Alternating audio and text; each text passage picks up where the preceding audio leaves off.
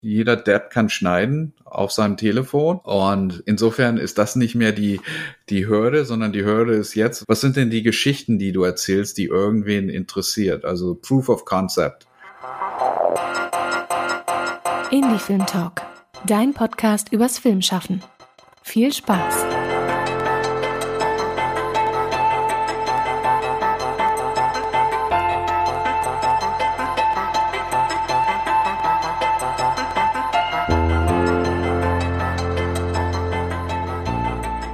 Schön, dass ihr wieder eingeschaltet habt beim Indie Film Talk Podcast und dass ihr wieder dabei seid bei unserem, ja, alle zwei wöchigen Pläuschchen über das Arbeiten am Film, über Film ähm, und alles, was damit zu tun hat. Natürlich dürfen wir die Serie nicht vergessen.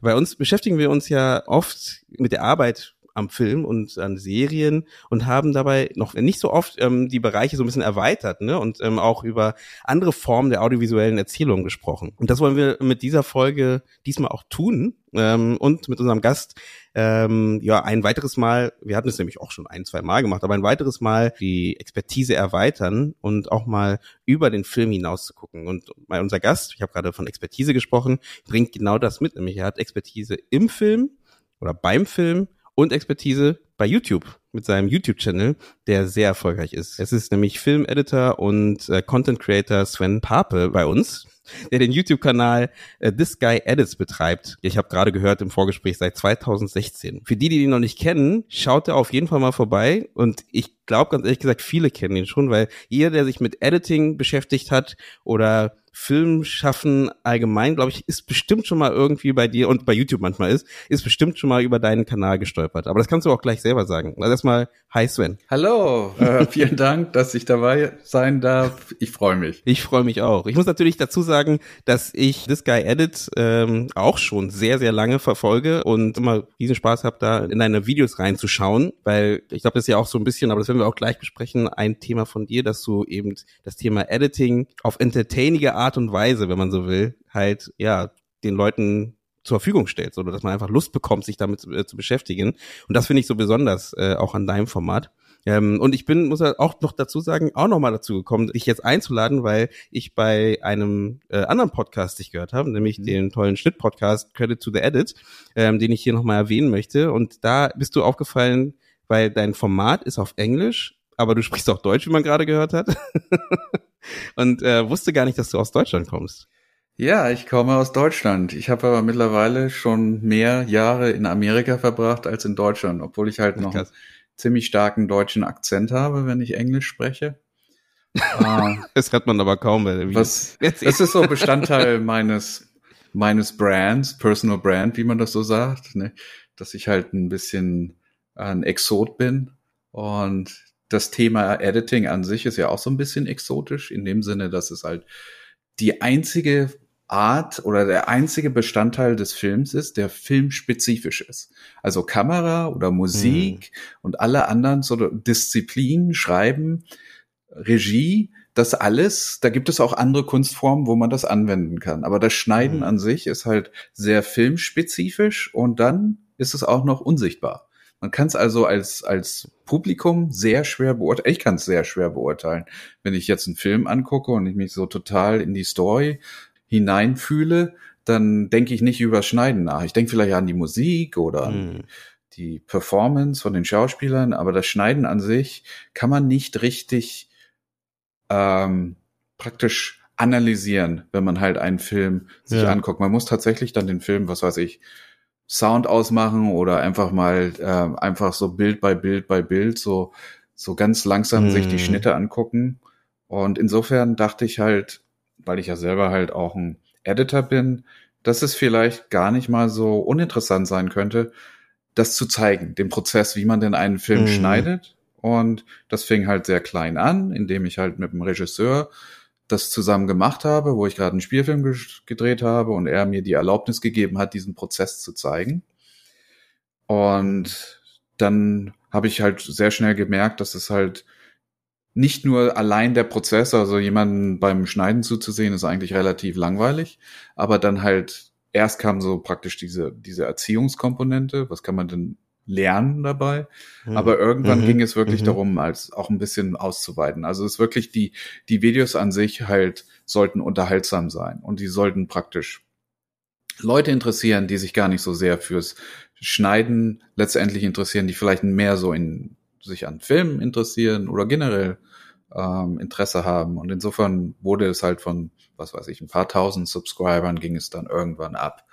Zu mittlerweile haben wir 475.000 Subscribers und die Themen, die wir angreifen, die sind doch ein bisschen bisschen weitreichender. Alles um Schnitt, aber halt dann geht's mal um Christopher Nolan oder solche Sachen. Also du hast ja auch ein paar Essays ne, mit drin, ähm, beispielsweise, ne, wo du auch Filme liest, genau.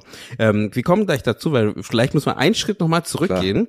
Ähm, machen wir noch einen kleinen Hüpfer und da, ich hab, wir haben wir haben ja so eine typische Frage, die wir ja unseren Gästen gerne stellen, nämlich ähm, wie bist du denn eigentlich zum Film gekommen? Ja, also ich habe äh, ich habe in Berlin studiert äh, an der HDK. Das gibt's glaube ich nicht mehr. Die heißt jetzt irgendwie UDK oder sowas. UDK, Ja. mhm, ja. Ich habe ähm, Gesellschafts- und Wirtschaftskommunikation studiert, weil ich zu jung war, an die Filmakademie in Berlin angenommen zu werden. Da war irgendwie 22 oder so, war das das Aufnahmealter und ich war 18, 19 und Mhm. wollte immer Film machen. Also die ganze Zeit, ich habe nur die Filmkurse mir ausgesucht, die haben also Marketing und Werbung und alles Mögliche angeboten. Das hat mich alles gar nicht so richtig interessiert und war so ein bisschen, fühlte mich sehr verloren da so ein bisschen. Und Mhm. habe dann nach dem Studium mich dann an allen an oder an den top amerikanischen Filmschulen beworben. Zuerst nur an USC hier in Los Angeles, das ist also eine der Top Mhm. Five, wurde dann prompt nicht angenommen. Und habe gedacht, wie, wie, wie, wieso wurde ich nicht angenommen? Wie, wie geht es denn das überhaupt?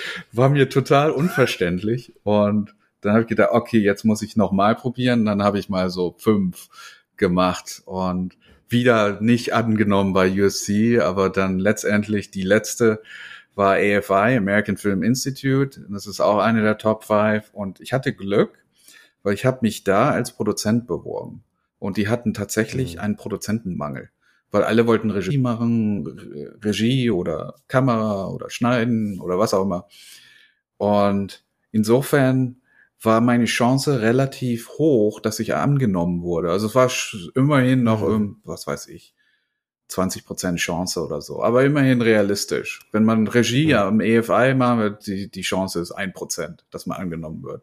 Ja, das war so 100 zu 1, ne? irgendwie sowas, Genau. die, dann, äh, die dann nehmen. Aber ähm, mal, das heißt, äh, wieso hast du denn nicht versucht, in Deutschland ähm, dich zu bewerben, noch bei einer anderen Filmschule? Also ich habe dann immer, ich habe so ein bisschen Internships gemacht und ich habe immer versucht, irgendwie in die Filmindustrie so ein bisschen reinzukommen, habe aber sehr schnell gemerkt, dass es unheimlich schwer, sehr viele Hürden, sehr politisch ist. Also ich kann mich erinnern, ich hatte so ein Meeting mit einer Filmförderung, wo ich halt Mhm. ein Projekt darstellen wollte und die haben mich total, die haben gesagt, also keine Chance, kannst du vergessen. Also das Schön, Thema das hat ihnen nicht gepasst. natürlich- Ich war nicht richtig, ich kannte niemanden. Ähm, Ach, und es, ja. es wurde mir sehr schnell klar, dass also in, in Deutschland es unheimlich schwer ist, irgendwie Independent Film zu machen.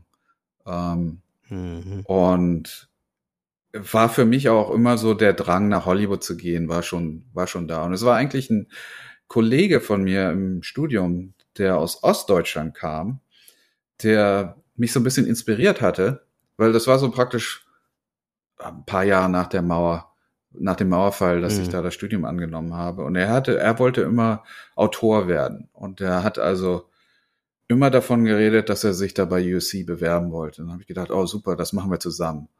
Und Mhm. ähm, dann letztendlich hat es bei ihm nicht geklappt, weil er die, da gibt es so einen Töffeltest, so einen Sprachtest. Das ist so die erste Hürde, dass man den bestehen musste. Und da sind wir zusammen reingegangen und nach zehn Minuten ist er rausgegangen. Und ich habe keine Ahnung, was passiert ist oder warum, weil wir haben zusammen gelernt Schade. und war alles super. Er hat Mhm. aber diesen, diesen Töffeltest nicht mitgemacht. Und da, Oh, damit schade. war die Sache für ihn fertig.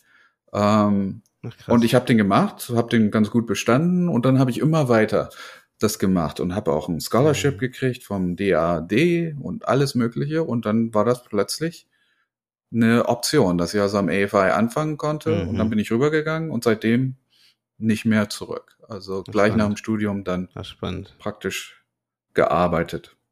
Aber darf ich mal fragen, weil ähm, Studium in Amerika ist sehr teuer. Ähm, hast du durch die Scholarship dann irgendwie ist günstiger oder ähm, Ja, also oder wie wie hast du das ganz gemacht genau. Also als deutsch deutsche Person? damals war die Tuition am AFI war 11.000 und 15.000. Hm. Das war also ein zwei Jahre Programm. Mhm. Mittlerweile sind es 70.000, die man bezahlen muss. Ja. Und ich Okay, habe hm. beim DAD angerufen und habe gesagt, ja, ich, gibt's denn irgendwie eine, eine Förderung für Filmemacher? Und die, nö, gibt's Hm. nicht. Und dann habe ich gesagt, warum nicht? Und die, keine Ahnung. dann habe ich gesagt, ja, wie wär's denn damit? und dann, dann haben sie gesagt, bewerb dich einfach mal, gucken wir mal, was passiert. Und die waren also tatsächlich sehr flexibel. Und die haben dann tatsächlich irgendwo Okay. Geld gefunden, um halt mal einen Filmemacher ein Scholarship zu geben. Ach, krass. Und die haben dann Ach, krass. tatsächlich damals, ich glaube, das war 15.000 Dollar pro Jahr bezahlt. Und damit hatte ich praktisch die Tuition schon völlig gedeckt. ja, das ist super. Und dann war es praktisch Mhm. nur Lebens, Mhm. Lebenskosten, die damals auch nicht so hoch waren. Also insofern war es gar nicht, gar nicht so teuer damals. Also mittlerweile ist es, es ist ganz anders. Sehr hart. Schon exorbitant, Ja. ne? Also das ist halt irgendwie und ist ja auch nicht das Verhältnis, ne? Also jetzt nicht, als ob jetzt 70.000 ja im Verhältnis, man verdient genauso viel und dann passt das ja, Ja. ne? Sondern es ist einfach nur schon echt teuer geworden, ne? Also das finde ich schon krass. Und du bist, du hast dann ein Produktionsstudium gemacht. Ich meine, wir müssen ja irgendwie den Bogen zurück zur, zum Filmschnitt Genau. finden. Ähm, du bist ja äh, irgendwie hast du ja dann gesagt, ich mache ja doch Schnitt. Ähm, wie wie kam da der Wechsel? Ja, also ich habe dann äh, meinen Abschluss gemacht. Ich habe einen Film produziert und habe schon schon sehr am Anfang, also selbst in Berlin habe ich schon gemerkt, dass Schnitt mich interessiert. Ich habe beim SFB gearbeitet als freier Journalist und habe da sehr viel mit mit Editoren arbeiten, zusammenarbeiten muss. Und so wie das beim SFB läuft, ist, du musst deinen Schnitt fertig haben, bevor du in den Schnitt gehst. Also du hast praktisch ein, Ja. das heißt Paper Cut, wo man halt also genau aufschreibt in so einem Dokument, von wo bis wo zu schneiden, welche Musik, welche Voiceover, was auch immer. Dass du innerhalb von den zwei, drei Stunden, die du hast, ähm, das auch gebacken kriegst, weil du hattest nicht mehr Zeit. Mhm. Und der, Edit, der Editor war also tatsächlich nur ein Button-Pusher, der also praktisch wenig Kreativität mit reingebracht hat, sondern praktisch nur das, was der Journalist oder der Produzent ihm vorgesagt hat, dann halt ausgeführt hat. Und insofern Mhm. hatte ich schon das Gefühl, dass ich schon schneide, ohne dass ich meine Finger an der Tastatur hatte.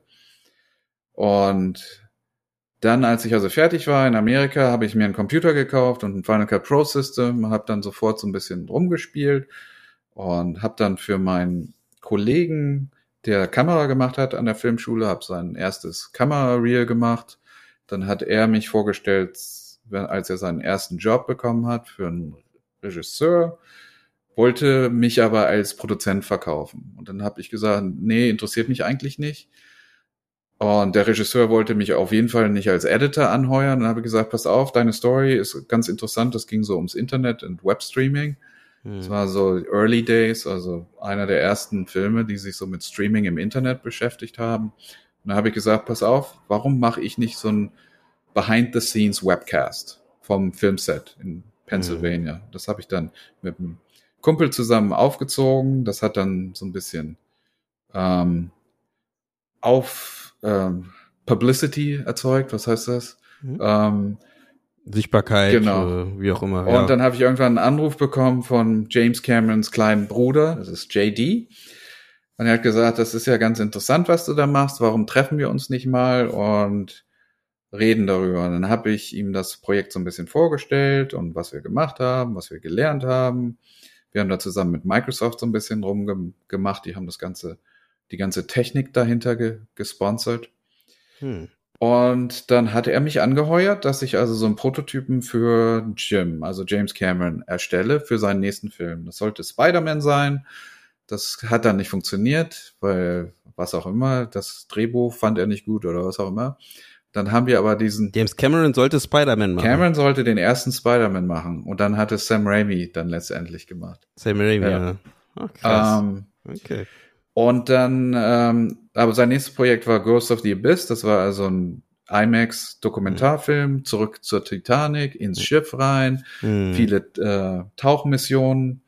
Und da haben wir tatsächlich einen Webcast gemacht von diesen Missionen. Also wir haben also ganz viele Kameras Ah. auf dem Schiff installiert, die so ge- ferngesteuert sind. Und ich habe diesen Webcast dann unten im, im Schiff dann kontrolliert und hin und wieder halt auch Kamera direkt vor Ort. Wenn also diese U-Boote wieder hochkamen, habe ich eine Kamera in Jims Gesicht gesteckt und habe das überlebt, ähm, habe mich da so ein bisschen bewährt, habe die also die ersten paar Wochen habe ich gedacht, er wird mich übers Boot werfen, hat aber hab's aber überlebt und dann wurde ich halt als Nachtassistent angestellt, um an dem Film mitzuarbeiten und irgendwann habe ich halt den eine Spannend. Szene gedreht, äh, geschnitten, habe ihm die Szene Mhm. gezeigt und dann wurde ich als als Editor angeheuert und das war so mein mein Einstieg in in die Mhm. Editor-Karriere und seitdem habe ich also Jetzt- sehr viel. Ja, go ahead. Nee, genau, ich wollte gerade da kurz rein, weil ähm, das finde ich ganz spannend, weil ist es nicht gerade auch ein, ähm, ein Problem oder eine, man, der Weg in den äh, zum Bereich ähm, Editor, also wirklich Editor zu werden, ist ja vielleicht auch gerade erschwert, weil es halt eben nicht so viele Assistant Editors mehr gibt, ähm, weil ja viel äh, auch vielleicht ver vereinfacht wurde, auch durch die Digitalisierung, durch äh, heutzutage gibt's Cloud Editing etc. pp. Ähm, würde es jetzt genauso klappen wie damals, so reinzukommen in die Branche?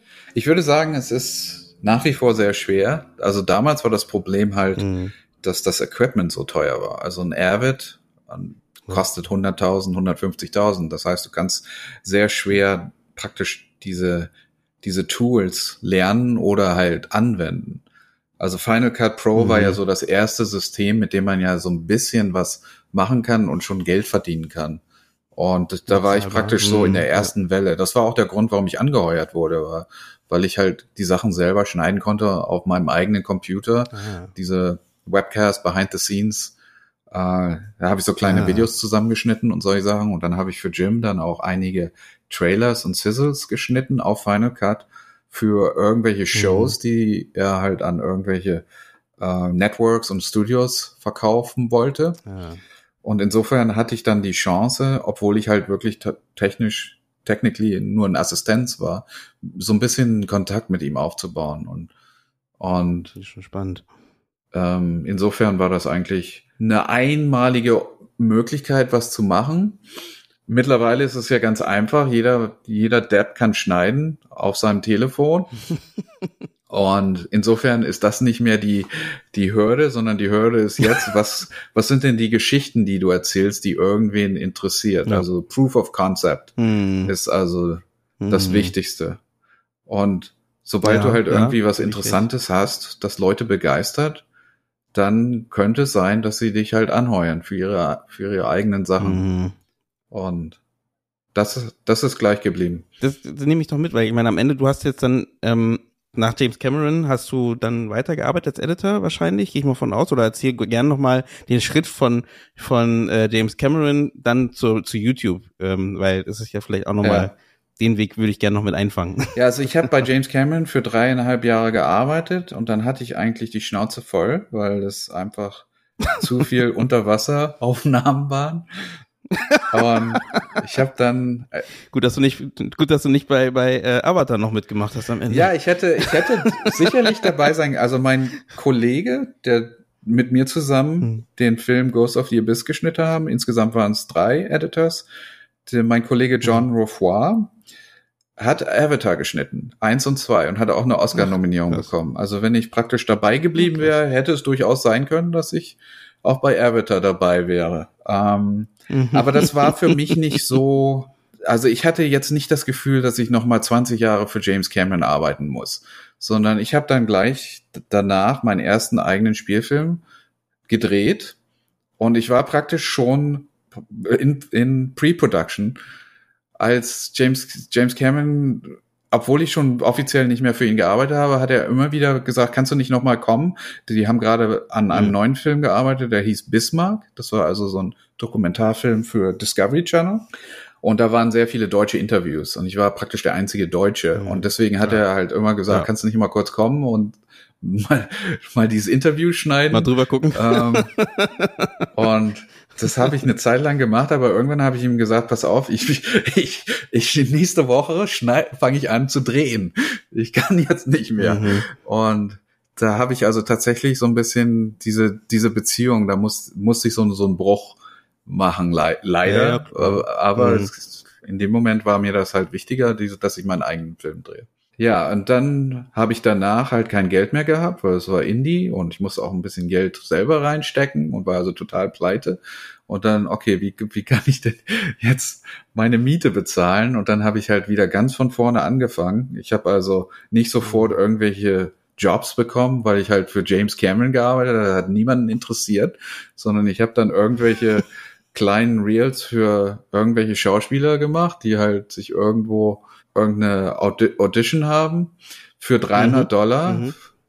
pro Reel und dann mich so ein bisschen mhm. hochgearbeitet. Dann gab es jemanden, der ein Projekt hatte und da war, da brauchten sie einen Trailer, dann habe ich das gemacht. Irgendwann hatte ich dann so eine Beziehung aufgebaut zu einer Reality Show Company und dann haben wir da so einen Deal gemacht, mhm. dass ich praktisch die waren auf dem Studio Lot und ich durfte ein Büro haben innerhalb von ihrem Produktionsbüro und dafür habe ich dann für sie zum halben Preis geschnitten, wenn wann immer sie irgendwelche mhm. Sachen brauchten. Und dann irgendein Praktikant darüber ist gewechselt zu Fremantle Media. Das ist eine sehr große Filmgesellschaft. Die machen also American Idol, America's Got Talent, uh, Deadliest Catch, also Top, hm. Top Reality Shows. Und dann wurde ich da kurz angeheuert, habe für sie einen Trailer geschnitten, der dann America's Got Talent verkauft hat. Das war also dann hm. in dem Sommer die Number One Show. Und ich glaube, es mhm. war NBC. Und dann habe ich also für die nächsten vier, fünf Jahre also super bezahlt Sizzles, Trailers, Pilots für Fremantle Media geschnitten. Also ich war praktisch der ja. ähm, Number One Go-To Editor, wenn mhm. es um mhm. neue Shows ging.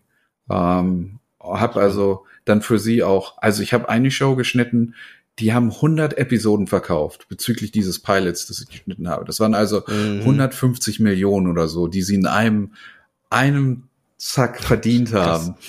Und dann war also, ich konnte also praktisch meinen, was meine Ansprüche waren bezüglich Gehalt oder ich kann zu Hause schneiden oder in meinem eigenen ja. Büro oder so, war überhaupt kein Problem.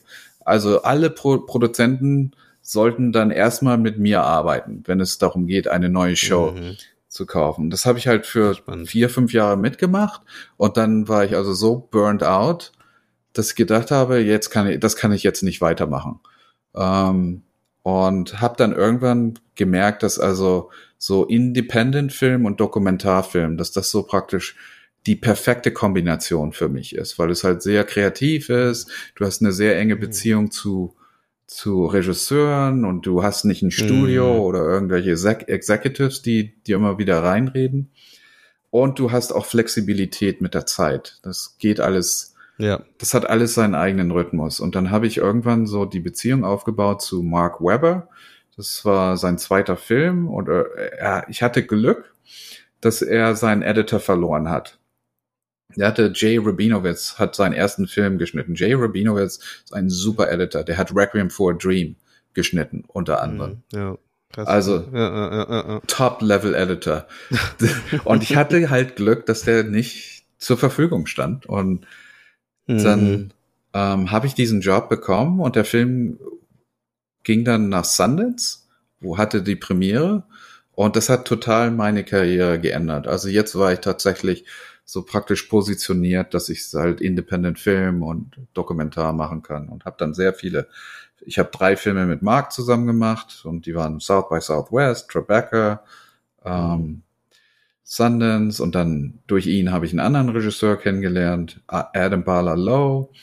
Der hat also auch einige Filme mit Sundance gehabt und ich habe mit ihm den Film Alt-Right Age of Rage gemacht. Das war ein Dokumentarfilm mhm bezüglich der rechtsradikalen Bewegung hier in Amerika. Der wurde dann mhm. auch prämiert, South by Southwest und dann von Netflix aufgekauft. Und mittlerweile Da muss Ja. ich kurz, ich muss da kurz rein, weil ich frage mich gerade, ähm, ob man, ob so ein Karriereweg hier in Deutschland möglich ist, weil Independent-Filme sind ja hier weniger dotiert, also also haben meistens weniger Geld als, glaube ich, in Amerika. Ähm, ich weiß gar nicht, wie wie es wie es dort ist, aber ich glaube, die Budgets sind da einfach höher, auch für einen Independent-Film. Aber auch noch zum Verständnis, ähm, äh, ist es, wenn du Independent sagst, ist es jetzt nicht ein Low-Budget-Film, oder? Oder ist es automatisch auch sowas? Es ist Richtung? low budget. Ähm, also Mhm. es ist Independent Documentary, ist, ist sogar noch besser bezahlt als Independent Feature Film. Ah, ja. Weil Doc ich Documentary normalerweise, jedenfalls ist meine Erfahrung, dann steckt da doch tatsächlich ein richtiger Investor dahinter oder eine Produktionsfirma. Hm. Und da kann man also gut Geld verdienen. Das ist also Hm. vergleichbar mit einem Job im Fernsehbereich, würde ich sagen, als Editor. Naja, okay. Hm. Independent, das war Mhm. immer so, naja, was auch immer halt so, was weiß ich, 20.000 Dollar für sechs Monate arbeiten oder so. Das war mehr so Mhm. Leidenschaftsprojekte. Ähm, aber okay, dann ist es trotzdem, dann ist es doch Ja. ähnlich. Ja, okay. aber mhm. da war halt, da Mhm. ging es darum, Okay. halt guter Regisseur, gutes Projekt, hohe Chance, dass es halt in ein interessantes Festival kommt und dann hat sich das gelohnt, das, äh, das praktisch Ja. zu machen. Und dann die Erfahrung Mhm. oder die, die, die Zusammenarbeit ist dann halt auch sehr, sehr schön, wo es sich lohnt, das zu machen. Ja, stimmt. Und, und dann, genau, und, jetzt- und dann hast du. Jetzt kommt der Sprung zum ja, jetzt Internet. kommt, jetzt kommt. Ähm, also meine Tochter, ich hatte mittlerweile zwei Kinder. Meine Tochter war im Internet und hat so ein bisschen rumgespielt. Sie war also in der Grundschule und hat so mit kleinen Tierchen, My Little Pony, äh, Geschichten erzählt. Und ich habe sehr schnell gemerkt, dass sie damit Geld verdient, weil es AdSense auf YouTube. und sie plötzlich anfing zu sagen, hey, ich würde mir gerne eine Kamera kaufen, ich brauche Lichter und ich, ja, dann wünsche dir das mal zu Weihnachten. Und sie, nee, kann ich jetzt gleich Mhm. machen. Hier ist das Geld. Ähm, Hat sie ihr Geld selbst verwaltet oder wie? genau. Und dann habe ich gemerkt, oh, was, wie, YouTube? Hab mir das halt angeguckt. Das erste, was ich gemacht habe, ist, hab gesagt, ich habe sie davon überzeugt, also von iMovie auf Final Cut Pro umzusteigen, dass sie halt wirklich lernt zu schneiden auf einem professionellen Schnittsystem. Das Mhm. hat sie gemacht und das hat ihr sehr geholfen. Also sie hat so viel, Warte mal, wie alt war sie denn da? Ich frage mich gerade, äh, wie, wie ist das Gespräch mit einem siebenjährigen ja, Kind, ist, dass es von, von iMovie zu eine Katze wechseln soll? Ja, einfach hier, pass auf, ich, ich, ich installiere das jetzt mal auf deinem Computer oder auf Muttis Computer und, und dann versuch mal damit zu schneiden. Und dann hat sie halt so ein paar Fragen Okay. gehabt und dann habe ich das ein bisschen erklärt und ich habe gesagt, pass auf, das wird sich lohnen. Du wirst sehr schnell merken, jetzt kannst du einige Sachen machen, die du vorher nicht machen konntest. Und Mhm. Mhm. das, das hat sie sehr schnell gelernt. Das Gute ist ja mit Leuten, die neu anfangen, für sie ist das relativ einfach, dieses innovative Schnittsystem zu lernen, Mhm. weil es ist sehr viel härter für jemanden, der also auf Avid oder auf Premiere Pro geschnitten hat, über Jahre hinweg auf Final Cut Pro umzusteigen, weil es einfach Ja, ja. total anders ist. Aber für jemanden, Ich hatte das von Premiere auf Da Vinci. Ja. Das war für mich auch erstmal, das war auch immer schwierig. Also, ja. aber Final Cut ist ja ganz anders. Die sind ja trackless. Mhm. Das heißt, es gibt keine Ja, ja. Audio- und Video-Tracks. Äh, Das ist ja alles free-floating. Ähm, Mhm. Aber es ist halt sehr, die, die Klick-zu-Schnittrate ist sehr, sehr geringer, also 1 zu 3. Man schneidet also ungefähr dreimal Okay. schneller, wenn man halt tatsächlich das lernt. Weil man halt wenig, weniger sich mit, mit Media beschäftigen muss, also mit den Videoclips und so weiter. Das ist alles, läuft im Hintergrund. Mhm. Naja, egal. Ähm, auf jeden Fall habe ich dann Genau. gemerkt, ich muss, muss so ein bisschen anfangen, das zu lernen. Und habe dann meinen eigenen YouTube-Kanal gestartet. Das war zuerst ein anderer Kanal, der, da ging es um Hühner und, und allen möglichen Sachen. Und habe also das erste Video, das ich da reingestellt habe, ich habe zehn Minuten gedreht, das reingestellt, 100.000 Views, 200 Dollar AdSense. Okay. Kann man das, war das jetzt ein, war das jetzt Glück oder war das tatsächlich, weil Mhm. das Video halt relativ gut ist?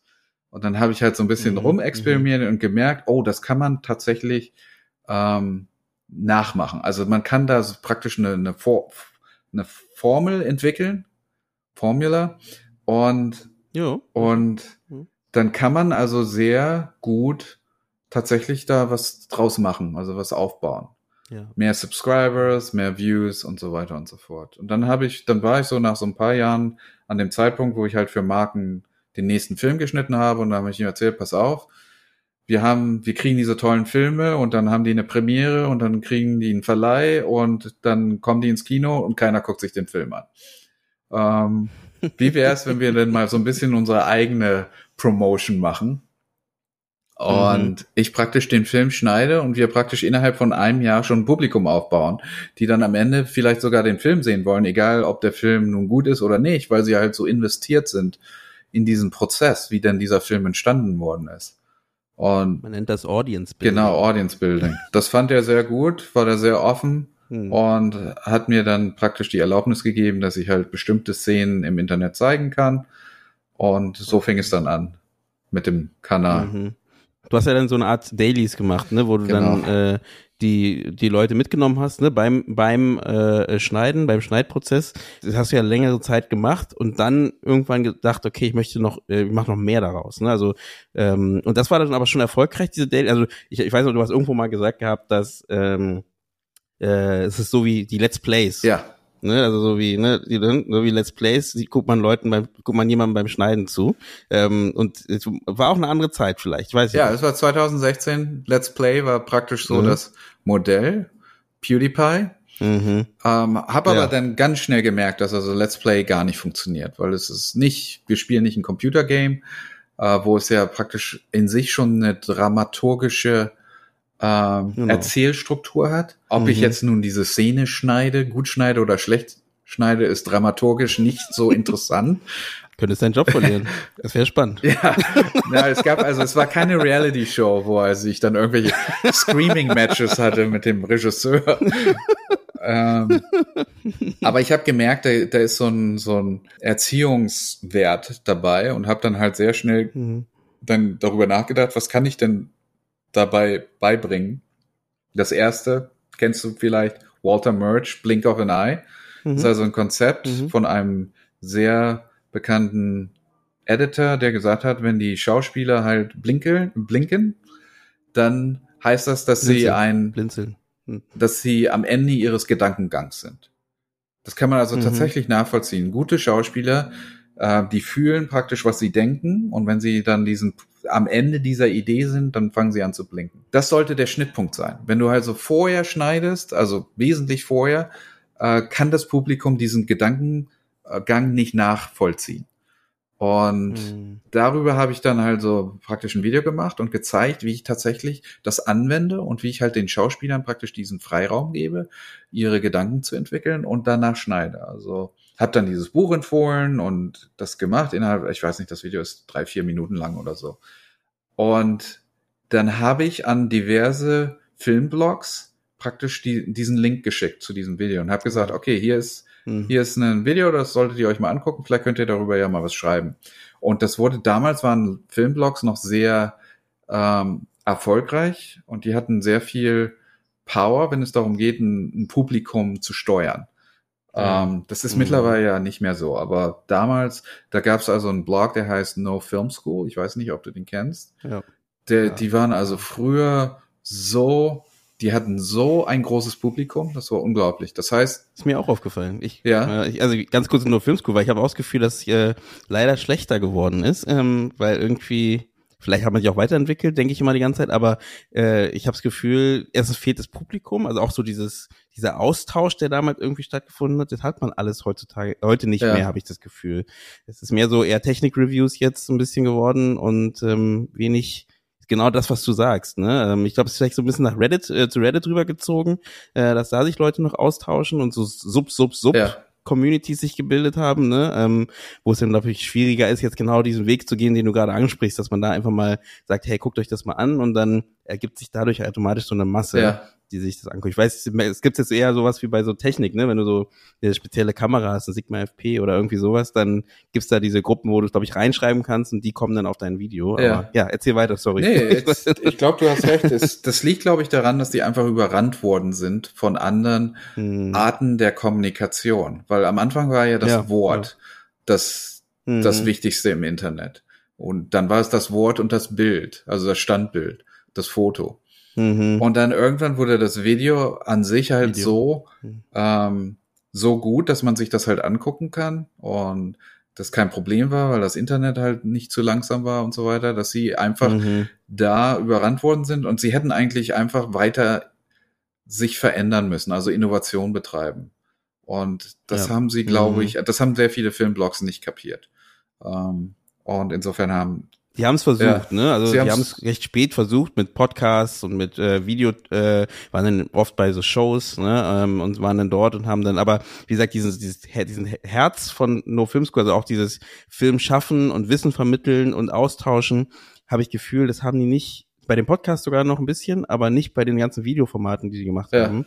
Äh, da kam ja sowas wie Studio, Studio Bein, da kam ja irgendwann, ah, ja. Ähm, ne, die dann irgendwie angefangen, richtig hochwertig Filmwissen zu ver äh, vermitteln. Ja äh, mit ihrer, äh, in Verbindung mit ihrer Software natürlich immer. Ähm, aber richtig gut gemachte Videos. Das hätte auch bei No Film School laufen ja. können. Also nicht jetzt von der, also von der vom Gedankengang, dachte ich zumindest. Es ist sehr interessant, dass du Studio Binder erwähnst, weil das sind die, die einzigen, die diese, diese Transition geschafft haben.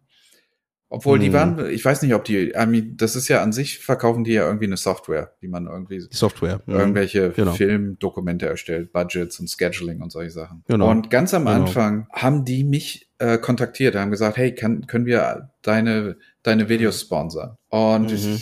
die haben nie ein Video von mir gesponsert. Wir konnten uns irgendwie nie klar darüber werden, wie, wie das okay. abläuft bezüglich des mhm. Budget und so weiter. Das war so early heydays of sponsoring. Und mhm, mh. der Typ hat dann gesagt, pass auf, warum, das können wir auch selber machen.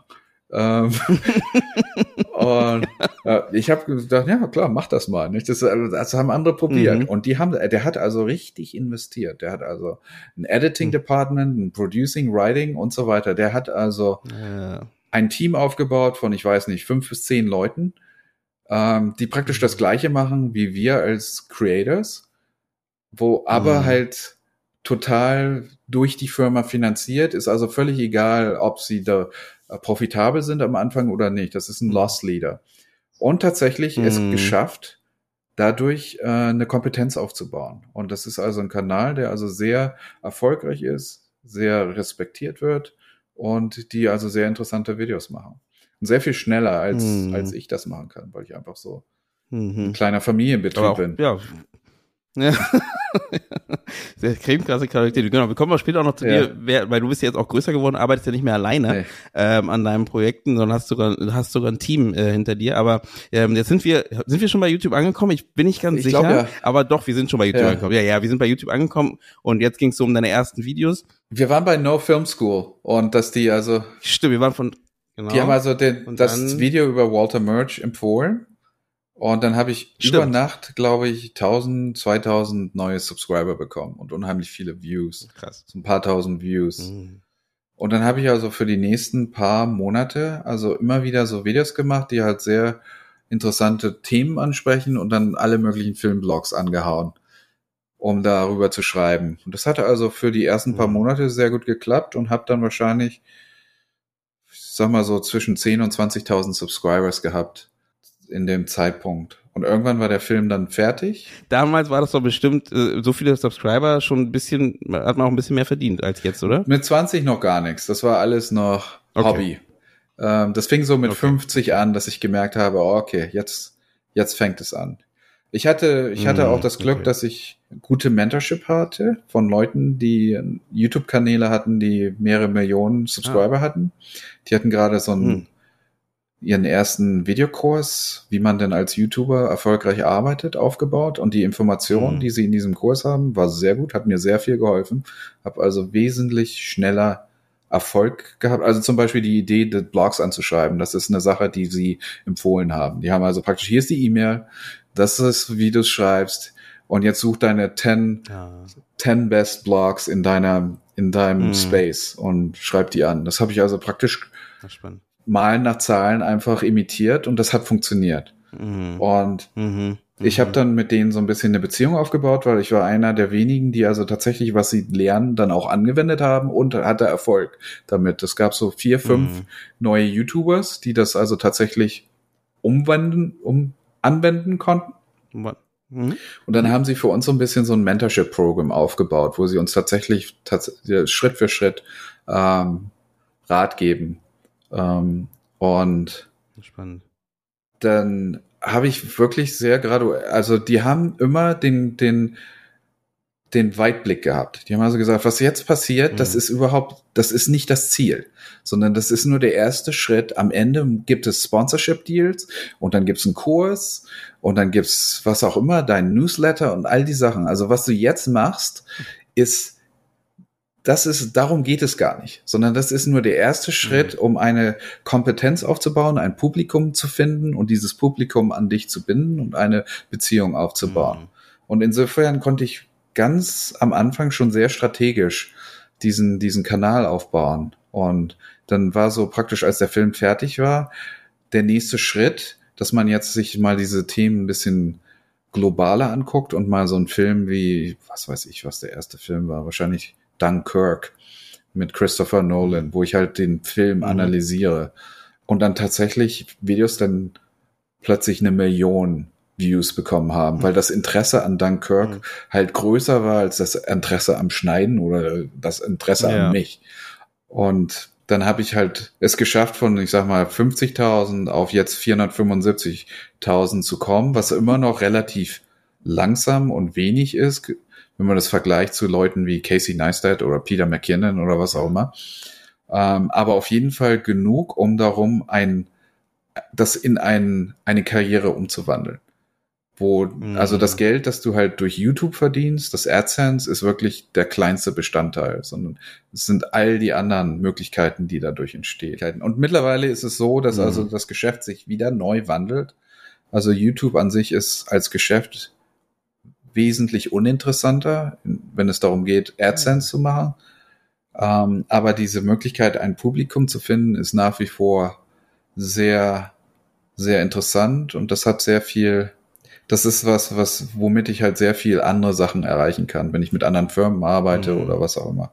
Oder jetzt ein, ich habe jetzt ein Coaching-Programm aufgebaut und das, das, sind also Sachen, die sehr viel interessanter sind und auch sehr viel finanziell sehr viel äh, rentabler.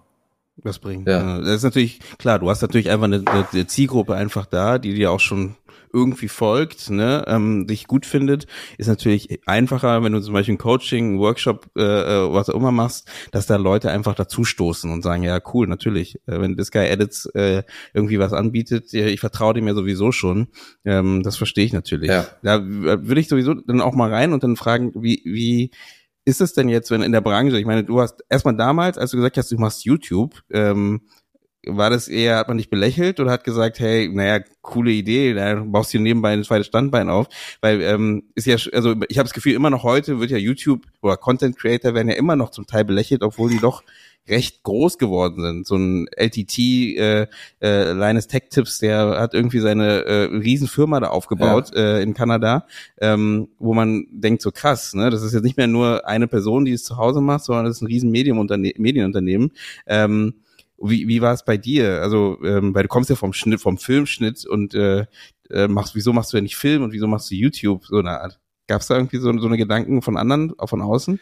Also ich würde sagen, das Belächeln kam mehr von meinen Freunden und sogar meiner Frau, die so ein bisschen, ja, ja, mach mal, ich unterstütze dich, aber das wird nie was. Ähm, und ich wollte den Kanal ursprünglich zusammen mit zwei anderen Leuten machen. Und die haben beide gesagt, ja, mach mal. Viel Glück. Ähm, und die jetzt so im Nachhinein so ein bisschen so, ah,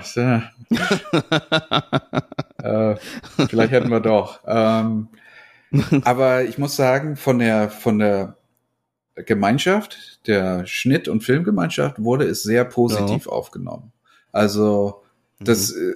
das Interessante an dem Publikum ist, dass es normalerweise, mein Publikum sind sehr viele Anfänger, sehr viele Leute, die so ein bisschen äh, Interesse haben am Schneiden oder am Filme machen. Ich aber auch das Gefühl habe, dass sehr viele von den Pro-Editors sich das durchaus angucken und dann plötzlich mhm. anfangen, irgendwie mich auf Twitter zu, zu followen oder was auch immer. Also ich habe dadurch mhm. wirklich die Möglichkeit gehabt, mit Leuten wie zum Beispiel Eddie Hamilton, der gerade äh, Mission Impossible geschnitten hat, mit, mit mhm. dem Kontakt aufzubauen und halt so ein bisschen zu reden. Können wir nicht mal ein Video zusammen machen oder solche Sachen? Es hat, also mhm. bisher hat Eddie mhm. noch nicht Ja gesagt, aber hin und wieder, hin und wieder stupse ich ihn nochmal an. Also es hat mhm. tatsächlich praktisch meine Präsenz und meinen Marktwert so ein bisschen erhöht, dass ich dann tatsächlich auch an irgendwelchen Networking-Events oder Conventions oder so eingeladen wurde als Guest Speaker wo vorher das also mhm. total Zero war. Ähm, ja, ja. Und für dich selber ist es, ähm, war es für dich so, gab es irgendeinen Moment, wo du dachtest so, na, eigentlich wollte ich ja Filmschnitt machen. Ja. Ich wollte Filme machen äh, und mehr Filme machen als jetzt alles andere und jetzt äh, mache ich YouTube, wie gesagt, ich möchte es jetzt nicht äh, äh, niedermachen, ja. ne? Ich will nur verstehen, wie, wie du da, äh, wie es für dich äh, ist eigentlich. Also ob du da dachtest so, naja, bewege ich mich weg von dem oder ist es halt trotzdem ein Weg für dich gewesen? Also meine Hauptmotivation ist nicht, Filme zu schneiden. Oder mhm. meine Hauptmotivation ist sogar nicht, nicht äh, Editor zu sein, sondern meine Hauptmotivation ist, mhm. eine Beziehung mit einem Publikum aufzubauen. Also mhm. eine Geschichte zu erzählen, die ein Publikum interessiert, ist meine absolute Top-Priorität. Das ist, warum ich Filmemacher mhm. bin. Und das, das liegt daran, dass ich, als ich halt als Kind das erste Mal im Kino war und einen Film gesehen habe, ich diese emotionale Beziehung, ich habe so viele Gefühle gefühlt. Und ich wollte einfach teilhaben an dieser Superpower, die Filmemacher haben, dass sie wirklich diese Beziehung zu einem Publikum aufbauen. Und mhm. wie auch immer ich das schaffe, ob ich nun produziere, Regie mache, ein Drehbuch schneide oder einen Film, Film schneide für jemand anders, das ist immer der, der, die Hauptmotivation. Insofern war für mich YouTube nie so irgendwie ein Mittel zum Zweck, wo ich ja, ah, muss ich jetzt noch ein neues Video machen, sondern für mich war das hm. wie eine Droge, weil ich das Gefühl habe, oh, ich kann direkt zu einem Publikum mich äh, zuwenden und kann sagen, hier ist was, was ich zu erzählen habe, hier kann ich was mitteilen. Mhm. Und dann die Reaktion zu bekommen, dass Leute das gut finden, das ist für mich die, die äh, absolute Belohnung. Und insofern fand ich es sogar wesentlich interessanter, ein YouTube-Video zu machen, als einen Film zu schneiden, weil die Beziehung sehr viel direkter ist als mit dem Film. Mm. Also mit dem Film, wenn du als Regisseur auf dem Festival bist, dann hast du so ein ähnliches Gefühl, dass du so praktisch im Publikum gebadet wirst und du so, ah, liebt mich. Ich, hier ist das, hier ist das Kunstwerk, das ich für euch geschaffen habe. Nun, nun gib mir Respekt. Ähm, naja, am Ende geht's ja auch so ein bisschen darum, also deswegen verstehe ich auch deinen Punkt vielleicht. Ja. Also vielleicht geht's nicht um das geliebt werden, vielleicht auch, aber ähm, vielleicht geht's auch einfach darum, du erzählst ja auch Geschichten, die gehört werden wollen, sollen, wie auch immer, ja. ne? ähm, die irgendwo ein Publikum, das ist ja, leider verbindet sich das dann immer mit dem Thema Kapitalismus oder ne, ja, es geht eigentlich nur um Geld verdienen, aber eigentlich geht's ja nur darum, du erzählst eine Geschichte am Lagerfeuer und willst, dass Leute die äh, sich um dieses Lagerfeuer setzen und äh, zuhören ne? ähm, und nicht nur in das, in das in den ins Äther raus Blasen äh, äh, eine Geschichte, die du dir ausgedacht hast. Und ich glaube, das ist das Gefühl, was du wahrscheinlich bei YouTube, wie du es gerade angesprochen hast, vielleicht sogar relativ genau dieses Direkte bekommst, ne? weil dann direkt eine Antwort kommt, direkt eine Response kommt, wo du darauf reagieren kannst und gucken kannst, ähm, ist es was, was ich wie ich das, also haben die Leute das verstanden, was ich erzählen wollte, oder eben vielleicht eben nicht und muss ich dann irgendwie hier oder hier justieren? Und das finde ich, glaube ich, ganz spannend an der an der Thematik auch. Ähm, diesen direkten Austausch, wie du schon angesprochen ja, hast. Die Geschichte, die du erzählst, der Grund, warum du Erfolg hast, liegt wahrscheinlich daran, dass dich diese Geschichte sehr fasziniert. Also hm. mich fasziniert Schneiden, mich fasziniert Tesla Solar. Ich habe einen Kanal über Tesla Solar und ich mache Videos darüber.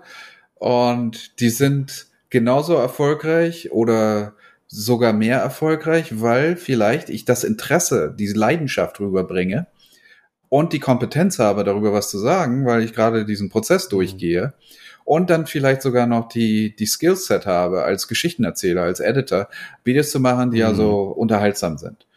Und wenn diese drei mhm. Sachen, also Skillset, Leidenschaft und Thema zusammenkommen, dann hast du eine bessere Chance, Erfolg zu haben. Und deswegen sind halt Regisseure mhm. wie Christopher Nolan, Martin Scorsese und so weiter, für die geht es ja erstmal immer um die Story die sie erzählen. Das gibt mhm. einen Grund. Also Christopher Nolan hat gesagt, Oppenheimer ist wahrscheinlich die wichtigste Geschichte, die er je erzählt hat, wahrscheinlich sogar die wichtigste Geschichte, die jemals erzählt wurde. Irgendwie so hat er das mhm. charakterisiert. Mhm. Und man mhm. merkt also tatsächlich, wie wichtig dieser Film für ihn ist und wie viel mhm. er von sich selbst in diesen Film investiert. Und das merkt das Publikum. Das liebt das Publikum. Dass jemand mhm. wirklich tatsächlich das macht, nicht weil es ums Geld geht und um den Ruhm oder was auch immer, sondern weil diese Geschichte erzählt werden muss und weil diese Geschichte mhm. wichtig fürs Publikum ist. Und das Gleiche kann man also auch im YouTube erreichen, wenn du halt jemanden hast. Mhm. Also ich gucke mir YouTubers an, die haben überhaupt keine Erfahrung im, im Filmemachen und da geht es darum, der Typ der lebt irgendwie in Mittelamerika und der geht, was weiß ich, der hat ein Zelt am See und einmal im Monat geht er dahin und dann mäht er das Gras und geht fischen. Und ich gucke mir das jedes Mal an. weil das, weil der so authentisch ist. Und dem mhm. ist völlig egal, ob, ob er damit Erfolg hat oder was auch immer. Das ist einfach sein Leben und sein Hobby ist, dieses Leben in, in YouTube darzustellen. Und der hat also 100.000 Followers, ja. die also total ihn lieben. Und der hat noch nie ein T-Shirt verkauft oder ein Sponsorship gemacht. ähm, und sehr geil. Aber vielleicht, aber da, da, da würde ich ja sagen, geht da nicht vielleicht manchmal dann das so ein bisschen verloren, wenn dann also anfängt mit so Monetarisierung, Sponsorships und ähm, oder kann man sich das bewahren? Dieses äh, für sich machen? Ähm, man kann es sich bewahren, man muss halt ein bisschen aufpassen, dass man halt ähm, bestimmte Qualitätsstandards hat. Das Publikum mhm. am Anfang findet das vielleicht nicht so gut, weil es gibt immer das Argument, oh, you're selling out. Du machst das ja nur, ums Geld mhm. zu machen. Aber man kann sein Publikum erziehen. Man kann ihnen sagen, pass auf, das ist mhm. kein Hobby, sondern es ist ein Geschäft.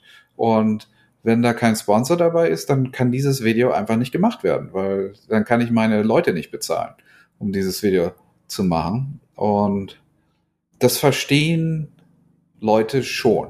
Also vielleicht nicht gleich am Anfang, mhm. aber irgendwann merken die das schon. Und dann muss man halt wirklich aufpassen, dass man nicht immer kurzfristig versucht, jetzt ganz schnell irgendwie Gelder zu verdienen, sondern ja, ja. es geht immer um die Geschichte. Mhm. Und wenn dir das gefällt, ähm, hier ist noch eine Sache, wo du halt ein bisschen, bisschen mehr machen kannst, aber das kostet dann was.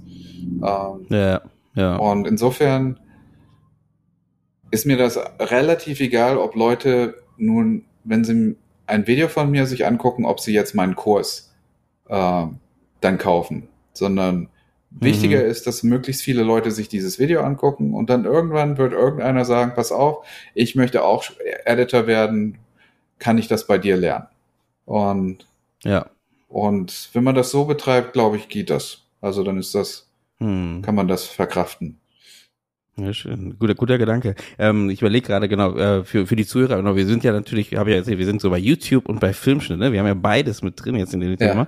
Deswegen finde ich das auch ganz spannend, äh, bei auch so diese YouTube-Sachen mit äh, aus, einzufangen und zu verstehen, wie das da funktioniert. Und du hast jetzt relativ viele Follower. Ähm, und äh, du ne, bei deinen Leuten, die sagen, hey, das ist äh, natürlich cool, äh, was du machst, äh, hoffentlich mehr, als die sagen, das ist schlecht. Ja. Ähm, aber es gibt ja immer irgendwie Leute, die auch sagen Kritik und meistens, äh, kenne ich selber, ähm, ist diese eine Kritik ist gleich äh, viel, viel mehr wert, also fühlt sich viel schlimmer an als irgendwie 30 Leute, die gesagt haben, äh, tolles, äh, tolles Format, was du gemacht hast oder tolles Video oder wie auch immer. Ja. Wie gehst du denn damit um bei so vielen Leuten bei dir? Ähm, ja, was mal, äh, oder weil wir auch diesen direkten Turnaround auch haben, ne, mit den Leuten, die reagieren direkt darauf. Wie schaffst du es da für dich, die richtige Kritik rauszuf rauszufiltern und ähm, einfach nur Hater, ähm, ja, nee, andersrum, Hater rauszufiltern und die richtige Kritik für dich zu behalten? Also hauptsächlich ignoriere ich Kritik. Ähm, insgesamt, also ich meine, ich finde es gut, wenn jemand etwas positiv findet und das da fühle ich mich gut bei. Ähm, aber das heißt nicht mittlerweile, dass ich dann sage, okay, das werde ich jetzt, wenn der einen Vorschlag hat, das werde ich jetzt umsetzen. Ähm, manchmal tue ich es, manchmal tue ich es nicht, aber mhm. ähm, meistens tue ich was, was mir gefällt. Äh, das, mhm. das, das geht ihm noch mehr so mit negativer Kritik. Also negative Kritik mhm. lese ich, also ich lese alles. Und dann gucke ich mir an, mhm. ist diese Kritik gerechtfertigt? Ist diese Kritik toxic? Ähm, ist es mhm. nur ein persönlicher Angriff oder ist da irgendwie irgendein Wert dabei? Wenn es also toxic mhm. ist und so weiter, wird einfach deleted, weil ähm, die Hauptmotivation von Toxic Kritik ist Response. Das ist ein Schrei nach mhm. äh, Notice Me. Äh, ich, ich existiere. Ähm, und oft ist es so, dass Leute irgendwie negative Erfahrungen haben, dass, dass sie nicht anerkannt worden sind für die guten Beiträge, die sie äh, machen in der Gesellschaft und dann irgendwann versuchen sie halt andere, andere Wege, um, um Aufmerksamkeit zu erreichen. Gesehen zu werden. Mhm. Und mhm. insofern, wenn ich das anerkenne, erreichen sie tatsächlich das, was, was sie eigentlich nicht erreichen sollten. Also man möchte das nicht reinforcen, dass die also tatsächlich mhm. merken, oh, wenn ich, wenn ich einfach irgendwie provokant bin, dann, dann habe ich wenigstens Aufmerksamkeit. Äh, insofern, mhm. wenn ich mir sowas angucke, nehme ich das nicht persönlich, sondern ich gucke das praktisch so, so aus diesen. Läuft vorbei. Mhm. So, mhm. wie heißt das? Meta-mäßig gucke ich mir das an. Das, mhm. das, also, es geht da gar nicht um mich, es geht da mehr um den, den Typen. Und insofern versuche ich das nicht zu unterstützen. Oh, mhm. Und ich setze mich damit auch nicht auseinander, weil es ist einfach eine Zeitverschwendung. Ähm, mhm. Aber wenn es halt eine Kritik ist, die negativ, wenn jemand sein, mein Video nicht gut findet und sagt, oh, das ist Blödsinn oder was die Theorie, ich habe ein Video, wo da geht es um Sounddesign und ich habe da so einen Experten, der so Sounddesign erzählt und da gibt es sehr viele Leute, die sagen, nee, das ist eigentlich eine schlechte Technik, die er anwendet. Da gibt es eine bessere mhm. Möglichkeit. Oder auch selbst für mich. Also wenn, wenn jemand eine andere Option darstellt, dann lasse ich das stehen und das ist okay. Ich. Okay, hm, verstehe. Ähm, mhm. Weil das, das ist ja okay, dass andere Leute eine andere Meinung haben.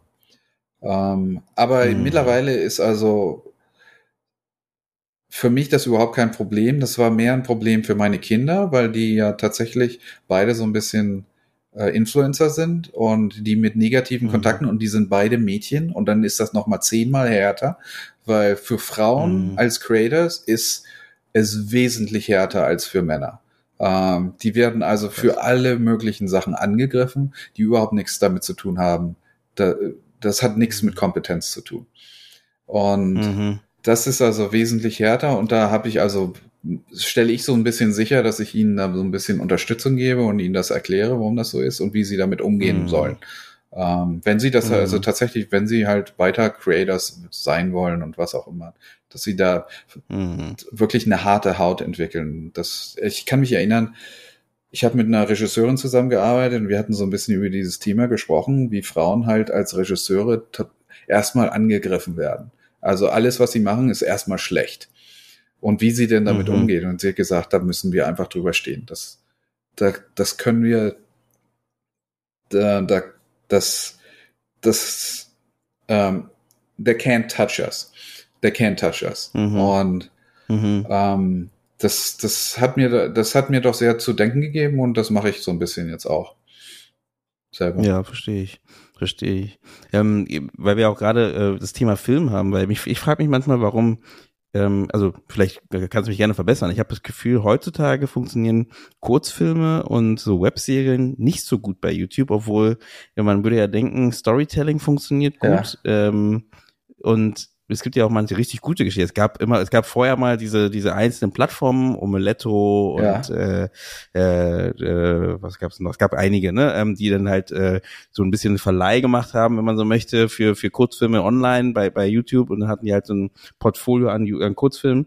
Aber wenn man jetzt einfach mal sein sagt, hey, ich ich schicke mal meinen Kurzfilm online und guck mal, dass den Leute, dass Leute erreicht erreichen, ist, habe ich das Gefühl immer sehr sehr schwierig. Ähm, Kannst du es äh, bestätigen oder hast du das Gefühl, das stimmt nicht? Oder ja, wie, wie, siehst du das? Also ich glaube, es ist tatsächlich so, dass es weniger Interesse dafür gibt und es liegt an der Qualität des, der Narrative ähm, Geschichtenerzählung. Weil das, mhm. das Gute, das man an YouTube hat und auch in Reality-Shows ist, man hat Authentizität.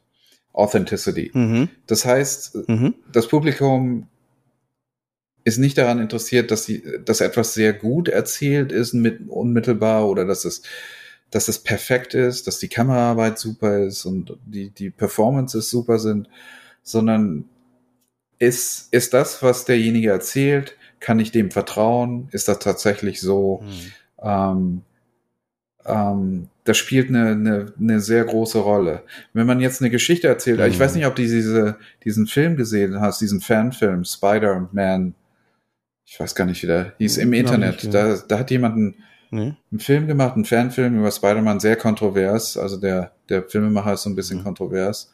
Ähm, Ach, aber die Geschichte an sich ist, sieht super aus, ist aber auch so ein bisschen nicht, nicht so gut. Die Schauspieler sind nicht so Mhm. gut und insofern ist das Interesse, das, also es ist nicht so hoch. Also es ist immerhin ein paar Millionen Views, aber ich glaube nicht, dass es, Mhm. dass es also wirklich mithalten kann mit einem richtigen Spider-Man-Film.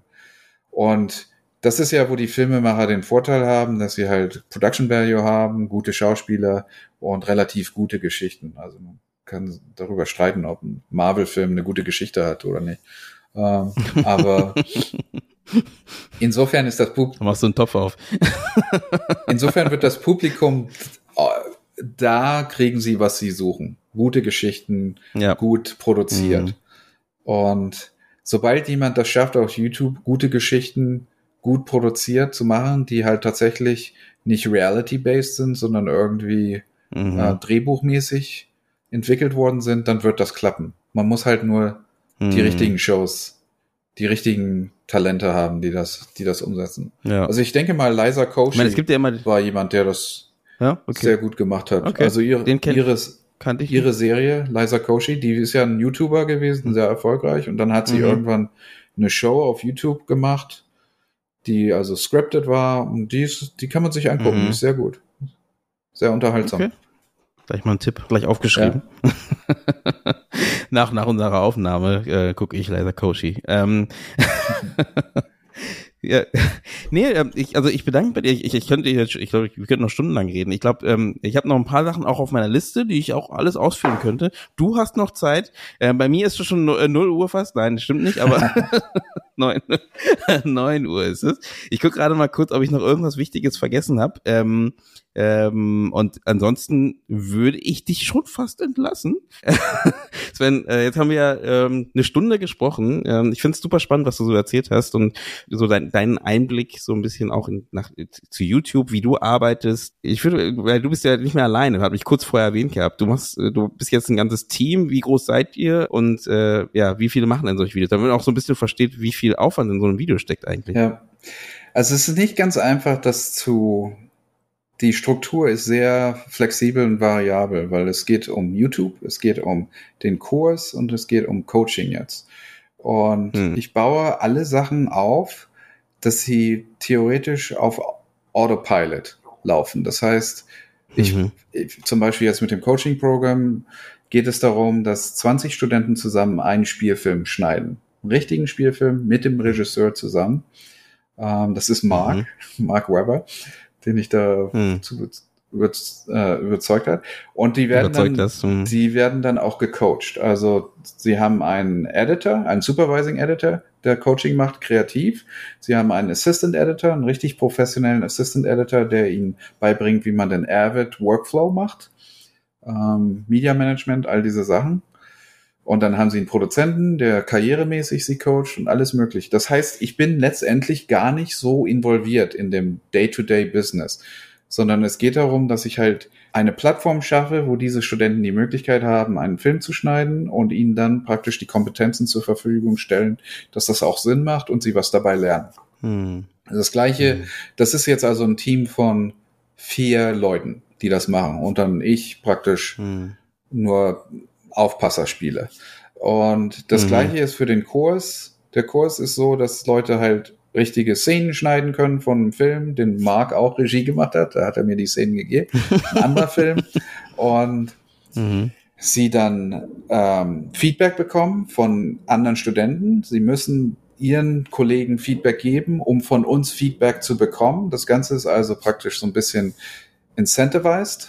Mhm. Und wenn sie es tatsächlich schaffen, zwei Szenen zu schneiden, qualifizieren sie sich, um an einem Editing-Bootcamp teilzunehmen, äh, wo sie dann mit einem anderen Regisseur an einem realen Projekt äh, arbeiten können, also eine, eine Testszene schneiden können und dann der, der Regisseur sie anheuert, wenn ihm das gefällt. Und dieses ganze Projekt, da habe ich wieder so, ich sag mal, vier, fünf Leute, die als Camp Counselor ja. das Ganze leiten oder betreuen.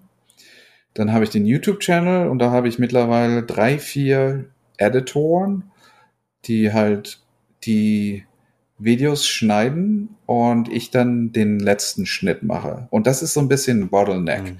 Ähm, dass ich also tatsächlich an jedem Video nochmal meine Hand anlege und den, den letzten Schnitt mache, ähm, weil so die letzten zehn Prozent doch tatsächlich Erfolg oder Misserfolg ausmachen an einem Video in YouTube. Es geht also wirklich ums Ganze jedes Mal.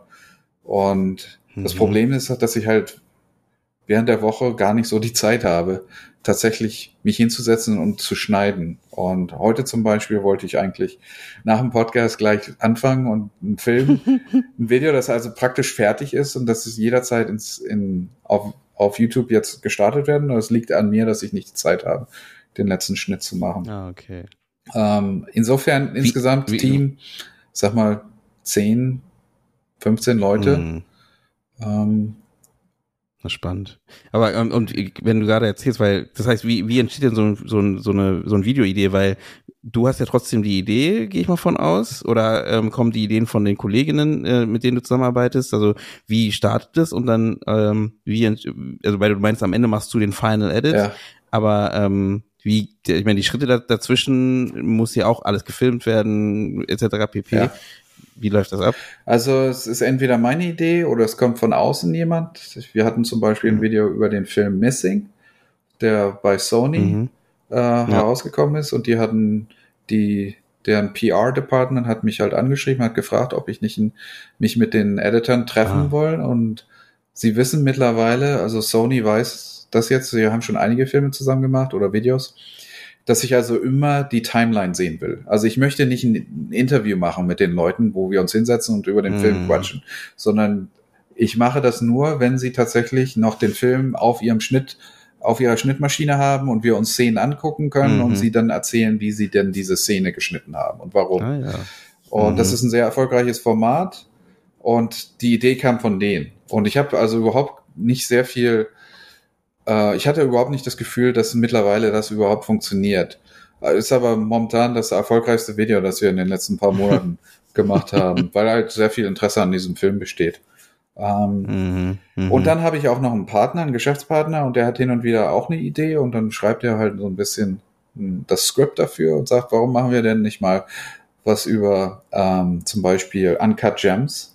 Hatte er die Idee, dass ja. wir ein Video machen und dann hat er das Drehbuch gesch geschrieben und ich habe es einfach abgelesen und dann haben wir es an einen Editor mhm. gegeben, der hat es geschnitten und dann habe ich da relativ wenig. Ich habe vielleicht einen halben Tag dran gearbeitet und das war auch sehr erfolgreich. Ähm, Krass, okay. Aber das ist, das ist alles sehr, ich sag mal, ungeplant und sehr organic, wie das alles zustande kommt. Mhm.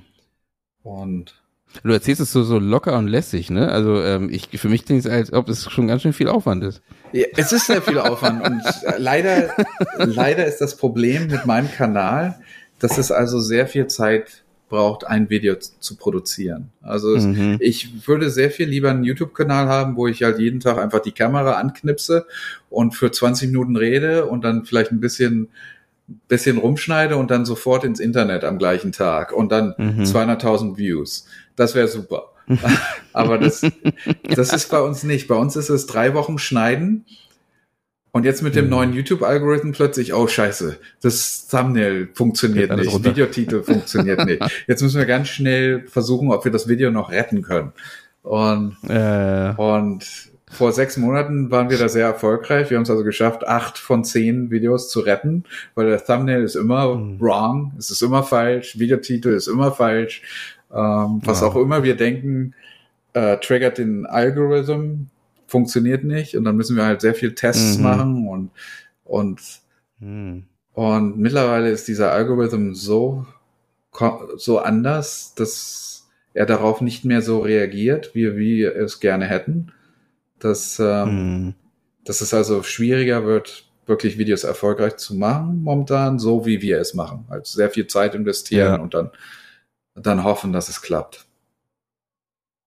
Spannend. Ja. Vielleicht fange ich auch noch mal mit YouTube an, nach dem Gespräch äh, mit dir. Ähm, es, ja, auf es klingt auf jeden Fall sehr, ähm, ist auf jeden Fall sehr spannend und so wie du es auch erzählst, ähm, hat man auf jeden Fall Lust darauf. Ähm, und äh, ja, ich würde auf jeden Fall sagen, ich bedanke mich. Ich habe ja vorher schon gesagt, ich habe auf jeden Fall noch einiges auf der Liste, die äh, wir einfach in einem zweiten Teil lösen, ähm, würde ich sagen, Super. irgendwann mal.